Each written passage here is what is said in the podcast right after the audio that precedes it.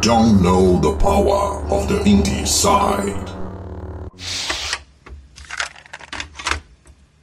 Engraçado, você falou aí que você deu é, cheiro para as cores. Eu fiquei curioso. Qual que é o cheiro de azul?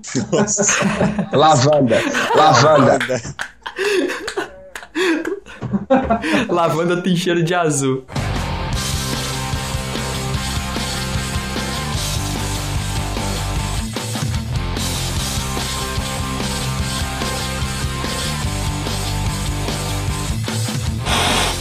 Olá, pessoas! Está começando mais um Indie Sound número 8. Sejam muito bem-vindos ao podcast mais independente do Brasil. Eu sou o Danilo Bassolto, câmbio. Olá, seres humanos. Aqui é Christian Souza, câmbio.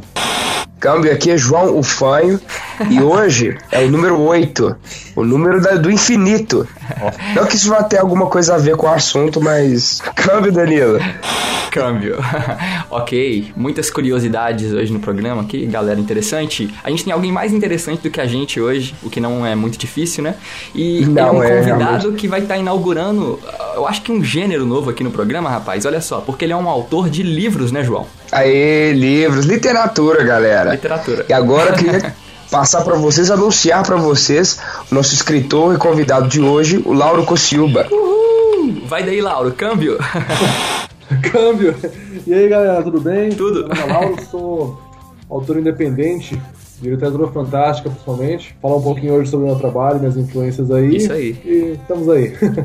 Muito bom. Fala aí de você, cara. Pode se aprofundar um pouquinho mais aí pra quem não te conhece. Quem é Lauro Cociuba? Bom, nasci em São José dos Pinhais, mas é do ladinho de Curitiba, então sou quase curitibano. Legal. Tenho 32 anos, escrever não é, não é meu, meu, meu trabalho principal, eu sou bancário, Ah. trabalho no Banco do Brasil. Sou pai do Ulisses de 3 anos, marido da Yara, eu tenho meia engenharia mecânica feita, tenho dois livros lançados, um dele físico, o outro tô lutando para poder sair físico agora, Ah, legal. e alguns contos em e-book, e é isso aí. Ah, não, bacana. Foi até interessante saber, porque a gente também tinha essa dúvida. Eu falei com o João, será que o Lauro, ele tá conseguindo trabalhar ainda só com os livros dele, mas você tá aí na jornada indie total, né, cara? Tendo que fazer como... Deixando a literatura ainda em segundo plano, né, cara? Não, ainda é segundo, a vontade principal era, era conseguir trabalhar com isso, mas é a questão do independente é muito complicada e eu tô eu- é, é relativamente novo no mercado, né? Sim, Eu não tô tanto tempo assim. entendi. Mas é segundo, segundo trabalho, sim. Ah, tranquilo, pô. Dois livros já, João. Que isso, rapaz? A gente não conseguiu escrever Dois nem livros. a redação do Enem toda, olha aí.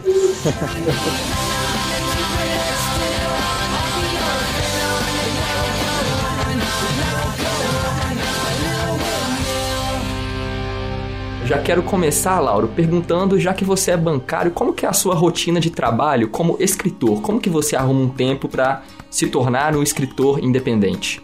Bom, é, eu, eu não sei muito, muito bem como é que funciona a rotina dos, outros- dos outros escritores, como é que funciona, mas eu, o meu processo de escrita é um pouquinho diferente. Então eu fico o tempo todo maturando o texto na minha cabeça, repassando os capítulos. Legal. Então, en- entre, en- às vezes entre um cliente e outro, ou em casa num tempinho de noite, eu consigo repassar o que eu fiquei maturando na cabeça. Foi um método que eu achei para no meu tempo livre conseguir escrever. Olha só, Então cara. é, é bem, bem, bem no tempinho que eu consigo achar, depois que, depois que meu filho dorme e tudo mais de noite eu escrevo, ou no trabalho, nos intervalos que eu tenho, eu também tento escrever um pouquinho, pegar esses tempos que sobram do, do dia a dia para tentar escrever. Olha só. não tenho uma, não tenho uma rotina muito muito rigorosa, exatamente por- pela questão do, do filho e tudo mais, é, é- é complicado criar uma rotina. Sim. Mas eu tento trabalhar sempre para poder conseguir nos espaços vagos encontrar um tempinho para escrever. Nossa, cara, que legal. É, eu não sei se isso acontece com você, mas já aconteceu assim, do meio do trabalho, você tá lá, é, numa atividade completamente diferente, e aí surge uma ideia que você precisa anotar na hora. Ah, não, sempre, com certeza. Meu bloco de notas fica aberto o tempo todo no trabalho e eu pego anoto uma ou outra palavra-chave. Só um minutinho, senhor. Só um minutinho, senhor, estou procurando aqui no sistema. O sistema tá um pouquinho lento. deixa É, eu- o sistema tá lento.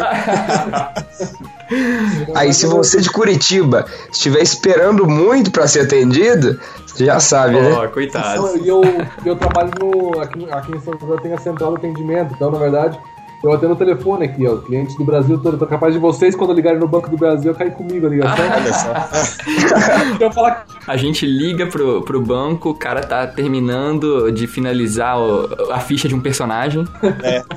Aproveita e já pede spoiler já. Ah, legal, cara, legal saber.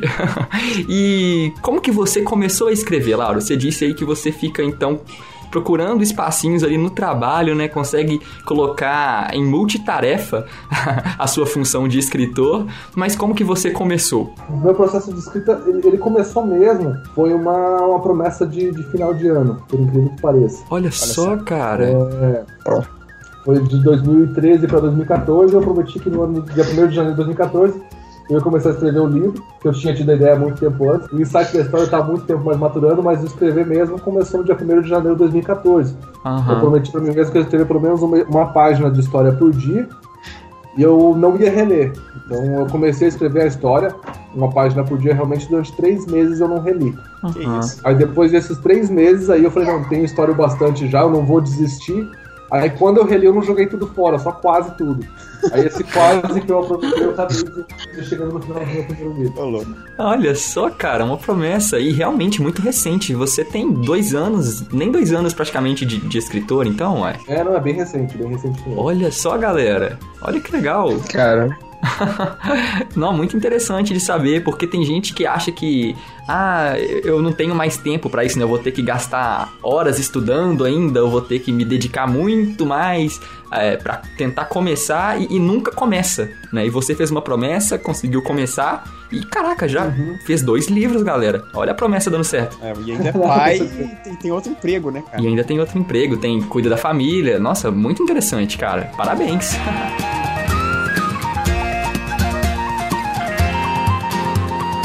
E agora a gente sabe que você tem esses dois livros que são baseados em universos fantásticos, mas também em mitologia, né, Lauro? Sim, sim, esse, esse segundo principalmente. Aham. Porque Os dois livros são no mesmo universo. Sim. né? Só que são em tempos e lugares completamente diferentes.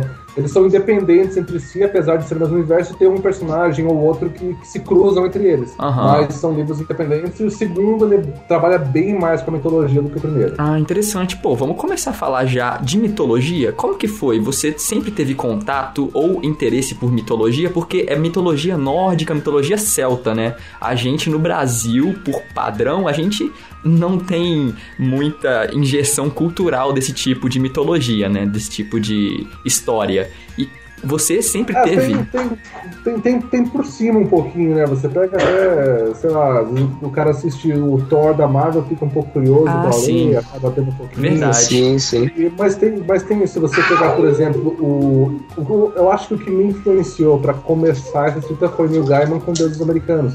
Olha Uau. só, cara. Ele, ele trabalha bastante com a questão da mitologia nórdica. Principalmente ele trabalha com todas as mitologias, né, nesse livro. Uhum. Principalmente as mitologias antigas, em conflito com as novas, que eu, eu acho absolutamente fantástico. E ele trabalha o, o núcleo da, da, da, da- da série é principalmente a mitologia nórdica. Uhum. E eu acho que isso influenciou bastante para eu poder fazer esse trabalho. Neil Gaiman, em geral, ele me influenciou bastante para poder escrever. Neil Gaiman, rapaz. Olha, quem, quem se referencia em Neil Gaiman tem como dar errado, João? Pelo amor de Deus. Não tem como dar errado. Não tem como dar errado, Ah, cara. não. Que isso, tá 50% explicado. E, e, Lauro, é um desafio, na verdade, que é escrever um conto, uma fantasia que se habitue num território nacional, né? Sem ficar clichê, Verdade. sem ficar forçado. Como você, como foi o seu processo criativo para poder mesclar é, essa mitologia estrangeira, né? Essa mito- mitologia celta com o, o território nacional, com os pontos turísticos de, de Curitiba? Então, Curitiba, acho, acho, que agora, acho que agora é legal separar um pouquinho, porque o, eu uso realmente um pouquinho de mitologia, mas nesse primeiro livro que se passa em Curitiba, é bem menos. Ah, sim. É o Uhum. mesmo universo e tudo mais, mas ele, ele é relativamente menos. Eu vou explicar mais ou menos o, o, o processo que me veio o insight para poder escrever esse livro. Aí acho que vocês vão entender um pouquinho melhor o, o, a ambientação todo o lance de Curitiba, inclusive. O primeiro livro é A Liga dos Artesãos, né? A Liga dos Artesãos. Claro, exatamente. pode falar. Ah, o meu primeiro contato com a literatura fantástica, assim, maior, foi com O Senhor dos Anéis. Uhum. Eu, eu ganhei o livro volume único quando eu tinha 12 anos. eu li em sete dias o livro, fiquei apaixonado e comecei a consumir muito mais dessa literatura e tudo mais. Abriu as sou bem. portas, né, pro universo sou- fantástico. É, isso. exatamente, exatamente. Aí eu acabei é, lendo Terry Pratchett, li Philip Pullman, li coisa pra cacete e acabei chegando e numa dessas idas na, na, numa livraria que tem aqui, que é a Ishiban, que é voltada bem pro público, público geek, eu acabei vendo a capa de um livro de RPG, e a capa do D&D. Uhum. Na época era o AD&D, né, a segunda edição. Uhum. E achei fantástica a capa e tudo mais. Eu nunca tinha tido nenhum contato com RPG. Comprei o livro e fui ler. Aí eu li e falei, caraca, que troço foda. aí eu reli ele, aí quando eu li na terceira vez eu falei, não, eu tenho que fazer alguma coisa com isso. Só que eu não tinha ninguém que jogasse na época, eu não conhecia ninguém próximo de mim. Então eu peguei meus primos e alguns amigos e falei pra eles, ó, vocês leem isso aí, eu vou explicar o que falta e vamos começar a jogar isso aí. Uhum. Então eu comecei mestrando. Eu não tive experi- experiência inicial Uau. de jogador de RPG, eu comecei Olha mestrando. Já começou como um contador de histórias. Exatamente. Então eu comecei criando as histórias e tudo mais e trabalhando em cima disso. Que legal. E de D&D eu fui pra GURPS, de GURPS fui pra Vampiro, Mago, joguei tudo que vocês imaginarem de RPG eu cheguei a jogar, mas o D&D foi o que o D&D foi o que tocou mais no meu coração, forte assim.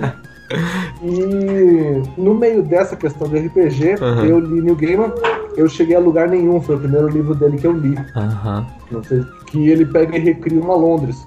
Ele pega Londres e tal, que existe realmente, Uhum. e ele cria toda uma corte e uma, uma, uma cidade, todo um reino subterrâneo, que ele trabalha com os mendigos, com os indigentes, essas pessoas que pra, pra superfície não são nada. Lá embaixo tem toda uma, uma corte deles e tudo mais. Olha que E maneiro. eu achei isso absolutamente genial, achei fantástico porque não é um reino distante, não é uma alta fantasia que é um outro mundo, outra coisa, não, é a nossa terra, é a nossa realidade com elementos fantásticos. Eu achei isso genial. Foi aí mais ou menos que foi criado o meu, o meu universo. Uhum. Que eu pensei, pô, e se tivesse esse lance de, de fantástico, só que não, não necessariamente mendigos e tal, mas e se os elfos, anões, dragões, orcs, Todas as criaturas, né? puxando pra mitologia brasileira, o Saci, Aham. Curupira, Boitatá, se todos realmente existissem e com, com o passar do tempo, o avançar da humanidade, tudo, eles tivessem entrado em decadência, Uhum. mas ainda é remanescente disso entre a gente. Ah, sim. E aí, isso quando eu tinha mais ou menos uns 15 anos, 16, foi que eu tive esse insight pra esse universo. Pô, que legal.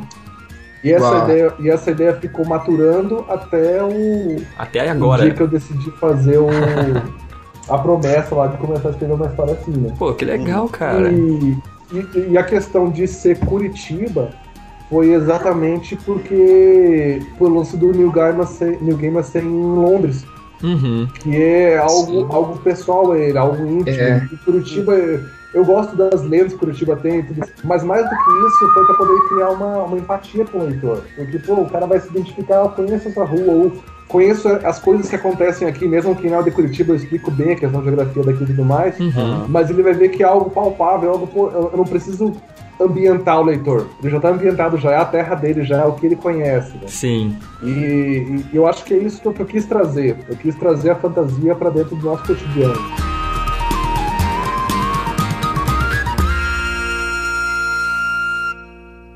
Vamos falar agora do seu primeiro livro mesmo. Como que foi fazer a Liga dos Artesãos? Fala pra galera qual é a sinopse desse livro. Meu, Liga dos Artesãos é o meu primeiro livro, Uhum. ambientado no universo Alvores. E nesse universo eu parto do pressuposto de que as criaturas fantásticas, elfos, anões, orcs, dragões, até no Brasil, sacis, boitatás e tudo mais, realmente existiram. Uhum. Eles existiram uma quantidade absurda na, sua- na alvorada do mundo, no início, por isso que eu chamo de alvores, alvorada do mundo. Ah, que legal. E esses são os seres dessa época. Uhum. E quando começou o, a ascensão do homem mesmo, da humanidade, esses seres começaram a entrar em declínio e desaparecer da, da Terra, entrar em extinção e tudo mais. Mas até hoje ainda existem algumas raças, algumas alguns cidades subterrâneas escondidas e ocultas que lutam para sobreviver em meio aos, aos homens. e é nesse cenário que eu começo a primeira história que se passa em Curitiba, Uhum. e a gente começa ela é, sob a visão do Thales, que é um, é um garoto. Ele é um descendente de elfos, que Uhum. eu, como eu, eu chamo de encantados. E ele tá como aprendiz de Aerdelo, que é um elfo. E ele tá como aprendiz para poder aprender sobre a raça, aprender sobre, sobre como é que funciona o dinamismo entre, entre deles mesmo, a história e tudo mais. E ele se vê no meio de um de uma de uma busca por um artefato que foi usada na, na, na Grande Guerra, que é como eu chamo a versão da Primeira e Segunda Guerra Mundial dos Alvores, eu chamo de a Grande Guerra, Uhum. foi uma só na minha história, e um artefato que foi usado para poder terminar essa guerra, que está escondido em Curitiba. E ele se vê no meio de, de uma cidade subterrânea de anões para poder localizar esse artefato e evitar que, no caso, os, os mestiços, que é como eu chamo os descendentes dos orcs, que eles consigam localizar isso para tomar, tomar, como- tomar para si, Uhum. utilizar.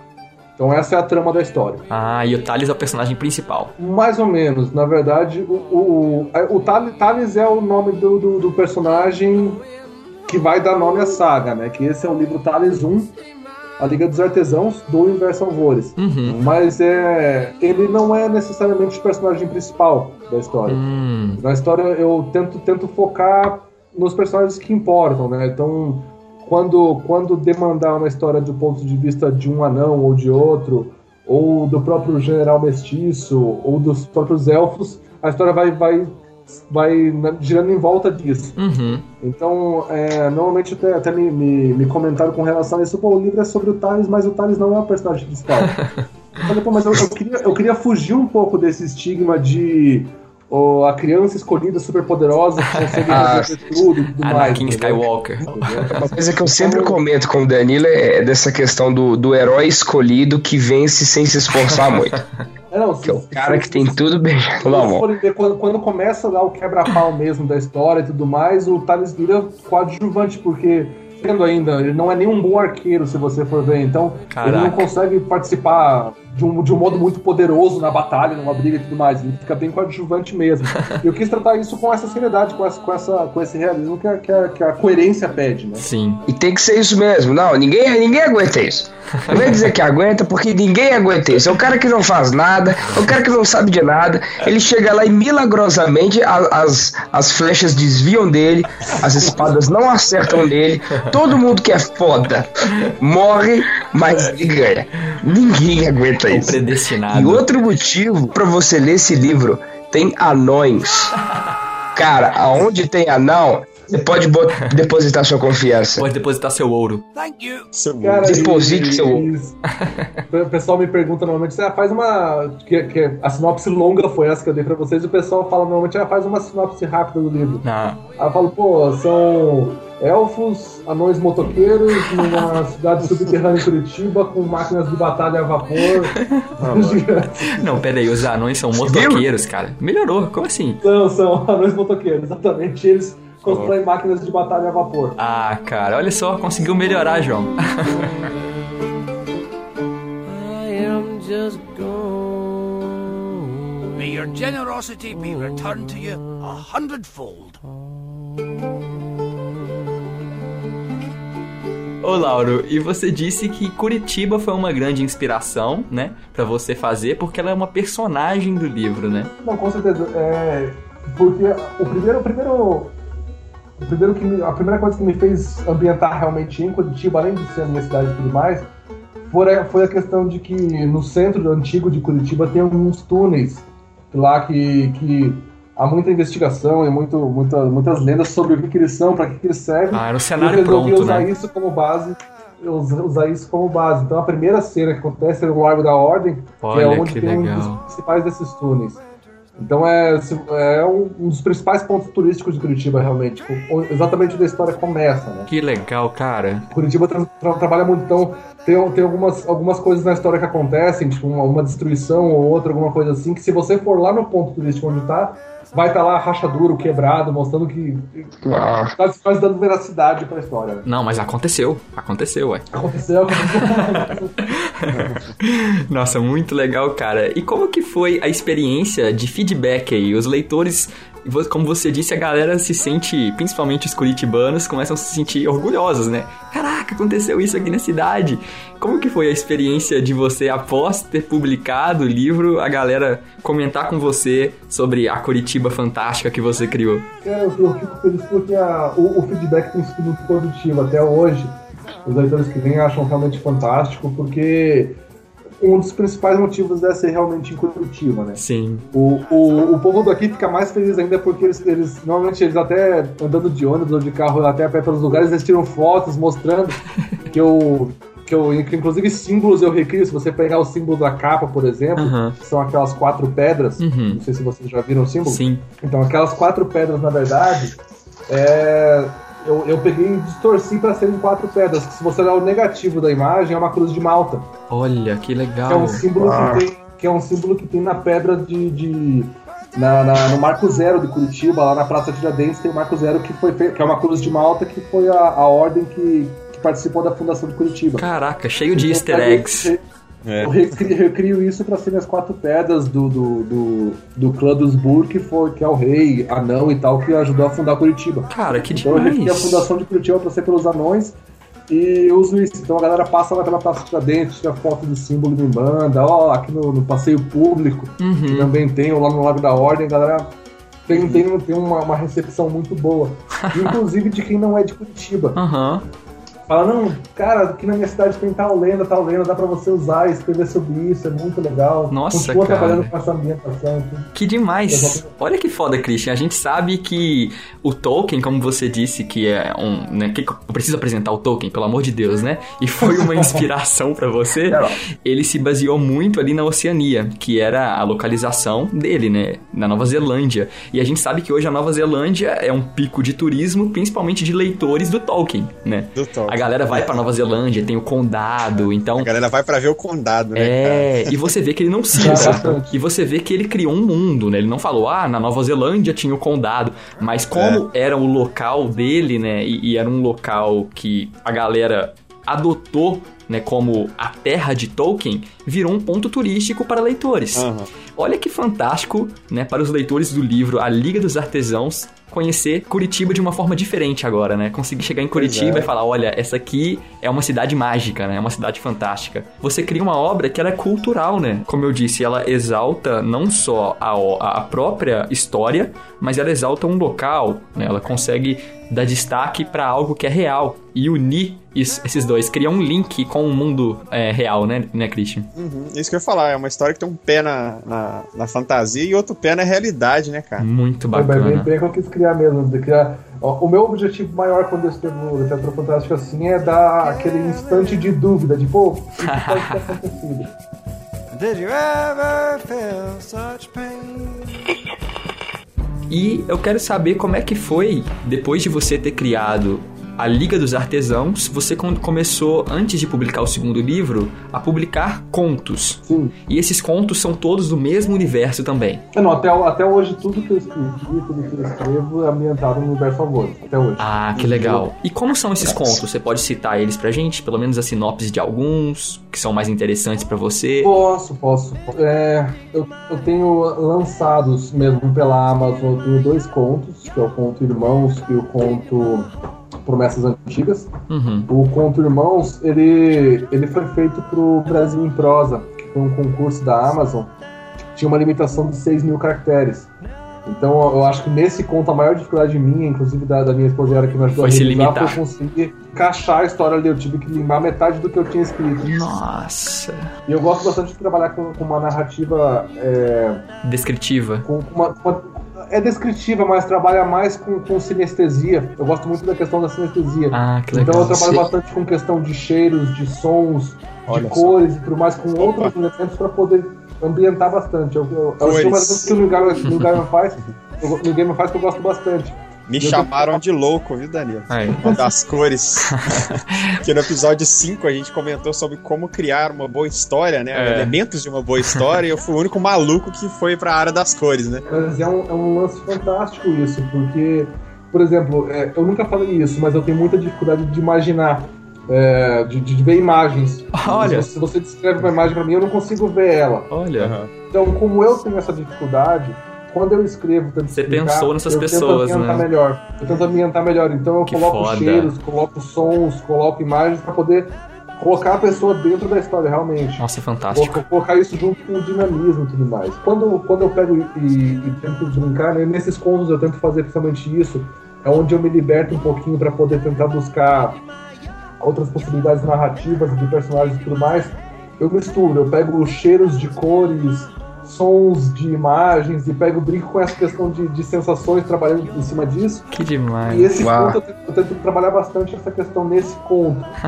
Que eu, Isso é muito interessante, né, Laura? Uma coisa que a gente fala muito no teatro é que com as palavras você mais é, vê do que ouve. Não é, por exemplo, se você fala café, ou céu azul, sabe? Ou violino, Já visualiza. a sensação vem na hora. Exatamente, o, Então é muito gostoso isso. O, o café, se você fala café, a primeira coisa que me vem na cabeça é o cheiro. Sim, primeira coisa que vem é o cheiro. É o cheiro do café.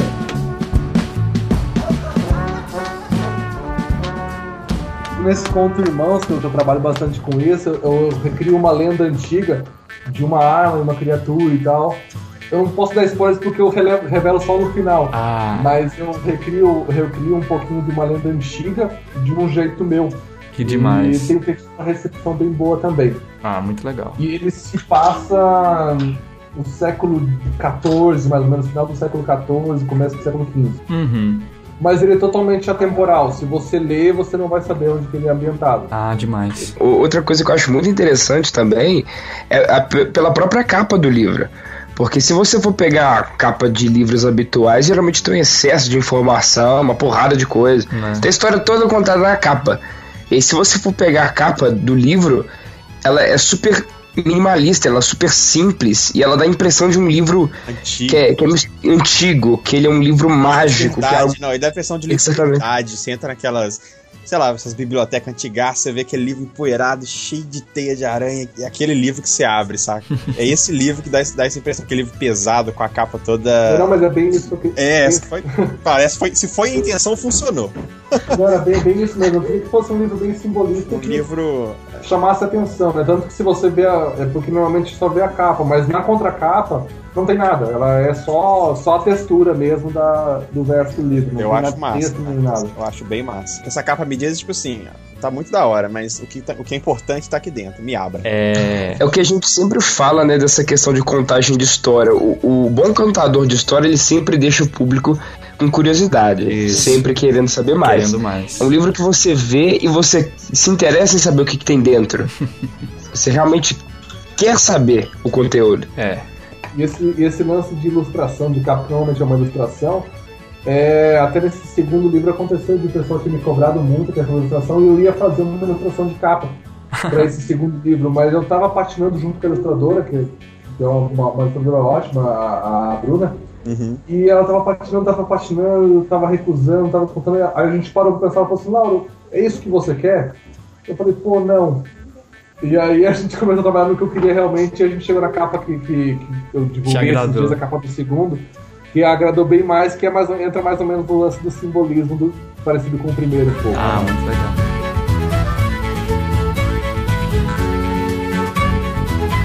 O segundo livro é é o Promessas Antigas, ambientando um pouquinho, dando um background maior. Existe uma, uma, tem uma escritora nacional também chamada Janaína Bianchi, que ela escreve fantasia urbana também ambientada em São Paulo.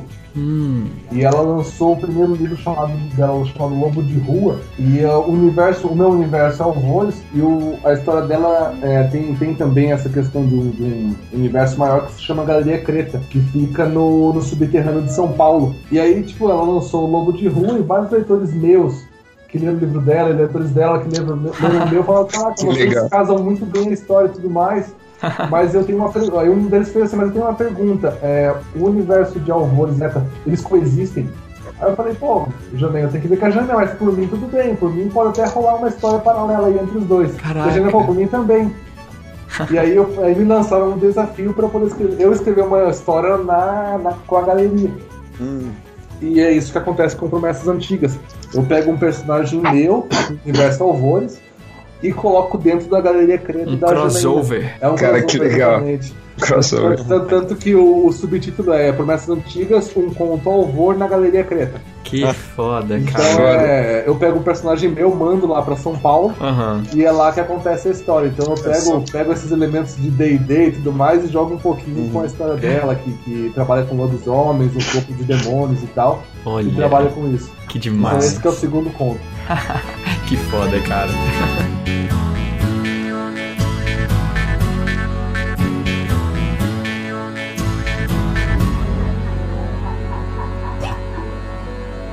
Agora vamos falar sobre o seu segundo livro, né, Lauro? Estações de Caça, que ele está no Catarse.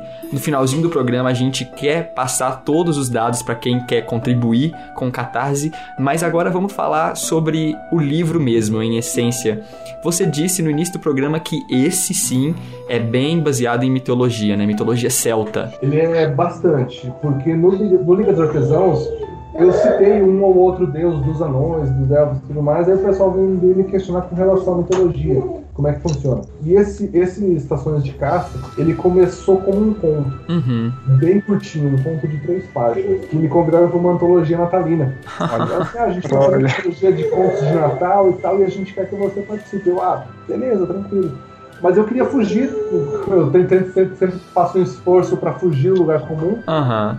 Ó, vamos pesquisar umas lendas antigonas e bem root, assim, de, de mitologia, coisa de Natal. E eu acabei chegando na lenda, na, na, na, na- parte mitológica do, do- da caçada selvagem. Hum. Que ela acontece na, uma, das, uma das linhas da caçada selvagem, diz que ela acontece na, na noite de Yule, que é o solstício de inverno do hemisfério norte, onde ah, acontece uma caçada, uma caçada nos céus, a aurora boreal se abre, vem uma caçada para poder, pra poder caçar na Terra. E eu falei, pô, bacana. E o caçador, o caçador selvagem, no caso, que, que faz a caçada, é Odin.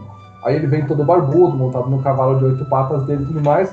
E é uma das vertentes que diz que o Papai Noel barbudo, no céu, veio que é da caçada selvagem. Que foda. Aí eu peguei e fiz um conto, um, um molequinho na no vilarejo dele e tudo mais, é de Yuli, o pai dele fala, não, você não pode sair de casa porque é, hoje à noite ninguém sai de casa por causa da caçada selvagem. E ele sai, acaba vendo isso e aí acaba o conto, acabou aí. Ah. Só que aí eu não conseguia dormir enquanto não escrevesse mais, e acabei aumentando. aí, um, aí de um conto de sete páginas ele virou um capítulo, e eu fiz mais dois, um, dois depois, né? Então virou três capítulos e um, um finalzinho a mais. E aí eu falei, pô, se eu já fiz uma estação que é o solstício de inverno, por que não escrever outras, outras três estações, fazer logo as quatro estações, né? Ah. E aí eu escrevi as sim. outras estações para poder fazer, completar a história do, do garoto, no caso. Não. E aí, são as estações de caça. Ah, que legal, cara. Putz. Então aí eu trabalho bastante com a mitologia nórdica, principalmente nessa parte da caçada selvagem, eu trabalho bastante com a mitologia nórdica. E tem uma, uma das estações eu quis, eu quis trabalhar com a mitologia celta. E aí eu pego a a questão do- dos, dos deuses, de, de alguns dos, dos três elementos também, dos três conhecidos elementos, que é a espada, o caldeirão. Uhum. E, mas eu acho que o, o cerne mesmo da história é a mitologia nórdica. Ah, que legal. Olha, você falou de mitologia celta, eu tenho certeza que muita gente que tá ouvindo já ficou curioso, porque tem uma semelhança com mitologia nórdica? Por ser de capa e espada, não sei, a- a- o visual. Como que é a mitologia celta? A mitologia celta ela ela é um pouquinho mais um pouquinho mais oral e ela é um pouquinho mais fantástica do que a mitologia nórdica. Tem algumas regrinhas na história, mas é um pouco menos, ela é um pouco mais contato com a natureza e tudo mais. Aham. E é mais ou menos isso que eu tentei buscar para poder para poder fazer esse capítulo, que é o que é a, a terceira parte que ela é trabalhada mais, não, desculpa, a segunda parte que é trabalhada mais na mitologia nórdica. Ela tem essas diferenças, es- essa. Enquanto a nórdica tem muita presença forte do, é, dos deuses, né? Da do panteão divindade. nórdico, Odin, Thor. E enquanto a celta ela é mais ligada à natureza, ao campo, aos, às criaturas da floresta, né? Tanto, tanto que eu trabalho, eu trabalho com, com antropomorfismo na parte da celta, então tem os deuses do deus viado e tudo mais, Sim. pedra, Sim. árvore, essas questões mais naturais mesmo. Ah, sim. Nossa, muito legal. E aí o livro é fechado nessas quatro estações do ano. Isso, isso. É, no caso, esse, esse conto que, que era o conto natalino, que acabou virando tudo, ele é o sétimo capítulo. Da história. Hum. Ele, ela cresceu para antes um pouquinho e para depois também. Então, o primeiro, a primeira estação que se passa é o nascimento do garoto, Raccoon, que é o nome dele, é o nascimento do Raccoon. Aí a segunda estação é alguns anos depois, e assim vai até ele ter, até ele ter 15 anos. A Uhum. história acaba quando ele tem 15 anos. E são, são quatro episódios distintos da vida dele, onde acontece alguma coisa que vai acabar mudando, alterando o personagem, fazendo ele crescer. Hum. Então é a história é ambientada no século X, num, num vilarejo que tem no Reino Unido, na época das invasões dos vikings. Uhum. Então eu pego bem essa, essa ideia de, de invasão, de chegando numa outra cultura e tudo mais, por isso tem essa questão da mitologia nórdica, misturada um pouco com mitologia celta. Sim. E pegando até, até, até as questões do meu universo horror, de elfos e tudo mais, eu pego e trabalho com essa mistura mesmo. Sim. Aí ele trabalha com a questão de, da- das batalhas, do- das paredes de escudo, do, do, e tudo mais, invasões. tudo. Ou Nossa. seja, você apelou pra tudo que nerd gosta. Quer vender mesmo.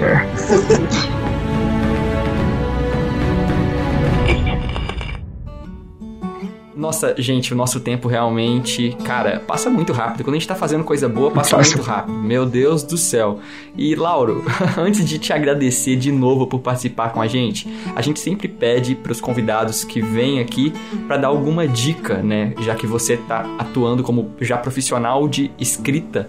Pra quem quer começar, às vezes a pessoa não fez uma promessa como você, mas ela tá na cabeça ainda, eu tenho que começar a escrever, eu tenho uma história. Qual dica que você pode dar? Eu sei que você também é um, um- quase que um aprendiz ainda, né? Tá na, na no início da sua jornada, mas o que que você já pode dizer pra quem quer começar a escrever? Qual dica que você pode dar? Cara, essa questão de, de começo de jornada é complicado, né? Porque se a pessoa fala que ela parou de aprender, ou porque morreu, ou porque tá muito arrogante. Sim, Porque é sempre, né? é, Mas é, essa- essa questão de escrita, o, o mais difícil pra mim que eu tive que aprender a fazer foi quebrar o que eu acho que é definido, que eu acho que paradigma na escrita. Então, tipo, a questão de, ah, você tem que escrever um livro de pelo menos 500 páginas, senão não é um livro. uhum, Ou então, pô, você tem que ter, você tem que ter todo o resumo da sua história definido, porque senão você não é um bom escritor. Eu tive que ir quebrando isso pra poder me libertar e conseguir escrever tranquilamente. entendi. Então acho que o principal é isso para as pessoas. Por exemplo, pô, se você não tem a história toda planejada, escreve mesmo assim. Eu não planejo minha história. Uhum, Eu já tentei planejar um ponto e fa- falhei miseravelmente. Quando eu fui escrever, foi para outro caminho completamente diferente. É, o, pessoal, o pessoal até ri de mim, mas eu, eu falo realmente isso. Eu tomo spoiler de mim mesmo às vezes. eu, eu personagem, crio a história dele. eu, Caraca, esse personagem fez isso, velho. Ele não podia fazer isso. eu fiquei me lascando e colocando isso, porque eu, eu crio um personagem, eu dou vida própria pra ele, eu dou, eu dou a ele a personalidade Sim. dele, vai seguindo o caminho próprio. e eu que me vire pra poder, pra poder escrever ou arrumar o que seja e tudo mais. Então, não é necessário você ter um planejamento, um escopo de uma história toda, não é necessário. aham, Há quem funcione assim, mas pode ser que você não seja um escritor desse. Pode ser que você só escreva realmente e só vá chegar no final, ou quando você souber, ou quando ele chegar. uhum, meu, eu, eu falo que o meu, meu, a minha escrita que eu tenho ciência é no máximo dois, três capítulos na frente. Mais do que isso, pra mim, é, é um nevoeiro, assim. uhum, Nós vamos estou indo. É, outra dica mais prática, um pouco, é não releia o que você escreveu rápido. hum, O que você vai achar uma porcaria vai desistir, isso é fato. Então, dê, dê tempo para o seu texto maturar, continue escrevendo ou vai escrever outra coisa e mais. Depois de dois ou três meses do texto guardado ali, aí releia realmente com, com um senso mais crítico para você arrumar o que achar, revisar e tudo mais. E com o tempo, lógico, quanto mais você for escrevendo, mais for demorando para ler, depois você vai começar a pegar o jeito e você não vai achar tão ruim de cara que você escreve. ah, Mas no fantástico, começo dê um tempo para o texto uhum. Nossa, muito legal, Excelentes cara. dicas. Excelente, né? Encontre o seu jeito de escrever, né? E dê um tempo pro seu texto, né? Sai um pouco da história, né, Lauro? Tem que respirar, né? Se você ficar. É aquela história, quem tá de fora enxerga melhor, né? Se você tiver com a cabeça por dentro, a sua Exatamente. visão é limitada. Então, dê um Tem tempo. Não, não, não só isso, não só isso, mas quando você cria uma expectativa do que você vai escrever, é, aquele lance de expectativa e realidade. né? É, a ah, frustração você- bate, né? Imaginei uma, imaginei uma cena fantástica na cabeça, vou escrever, e quando você vai reler, tá uma porcaria. Entendi. Mas se você É. deixar isso passar, essa questão da expectativa, deixar ela passar, e quando você for ler a realidade depois, você vai ver que tá bem melhor do que, do que você, você imaginava. Sim, fantástico. Valeu demais, cara. Fare well, my honey. Fare. Muito obrigado, Lauro, mais uma vez, pela sua participação aqui no podcast. As portas do Inside estão abertas. É, quando você quiser aparecer aí, quiser discutir algum outro tema, se já é o nosso número um na lista de autores, ok? então, pode vir, as portas estão abertas. Assim como você, às vezes, que é um autor e quer divulgar o seu trabalho aqui, cara, só mandar um e-mail, Christian. Qual que é o nosso e-mail? Nosso e-mail é contato.indecide.gmail.com Excelente aí, ó. Pode mandar o seu trabalho, pode mandar um abraço, pode mandar uma crítica, uma sugestão. Mande presentes. É, pode também, pode. Pô, valeu demais mesmo, Lauro. A gente quer saber quais são os seus contatos e quais são aí os links pra galera achar tanto a Liga dos Artesãos, quanto os contos e, claro, o Estações de Caça, que está no Catarse. Então vamos ajudar a galera, vamos fazer isso se tornar né, cada vez mais real, né, Lauro? Então fala pra galera aí. É o site, o meu site é www.alvores.com.br, alvores com L. Uhum. O meu e-mail é lauro@alvores.com.br. No Facebook tem a página mesmo que é só Alvores, é facebook.com/barra livro Alvores. E é onde o, o principal meio onde eu interajo com os autores é na parte do Facebook mesmo. Sim. O Catarse a gente chegou hoje a um terço da meta. Então, o dano tá avançando bem. Ah, que ótimo. publicar a versão física do Estações de Caça. Uhum.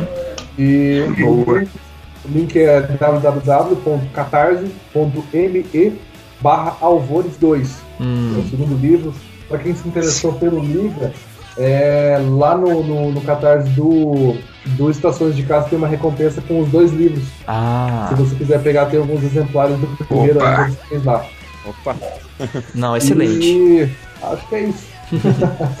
tem várias recompensas também que, que no site do profissional tem um colar que, que puxa um pouquinho para a mitologia nórdica, tem algumas ilustrações é, originais. O livro ele vai ser todo ilustrado, o miolo também, não só a capa, pela Bruna, então tem algumas ilustrações que eu coloco como exemplo lá no Catarse, e tem algumas ilustrações originais que estão sendo colocadas é, disponíveis para quem quiser como recompensa. Tem camiseta também, tem um monte de coisa bacana lá para quem quiser colaborar e, e ajudar para uma coisa diferente. Ah, fantástico. Aí, você vai ajudar a esse livro se tornar né, físico. Você vai conseguir o livro e ainda vai conseguir recompensas, cara. Não tem contras, né, galera? Vamos ajudar. Você vai ajudar a nós Isso. a eles continuarem andando de moto, tomando cerveja. Com Esse é certeza. o melhor argumento. Não tem contra-argumento contra isso. Não tem contra-argumento. Pô, muito bacana, cara. A gente também vai estar deixando todos os links aí dos contatos do, do, do Lauro e tudo mais, onde você vai encontrar os livros e tudo mais na descrição do post aí. Exatamente. É só conferir a descrição. Muito foda, galera. Vamos ajudar porque é autor independente de literatura fantástica brasileira. Olha que demais. Então, é isso. O Indie Sound de hoje fica por aqui, ok? Câmbio, desligo.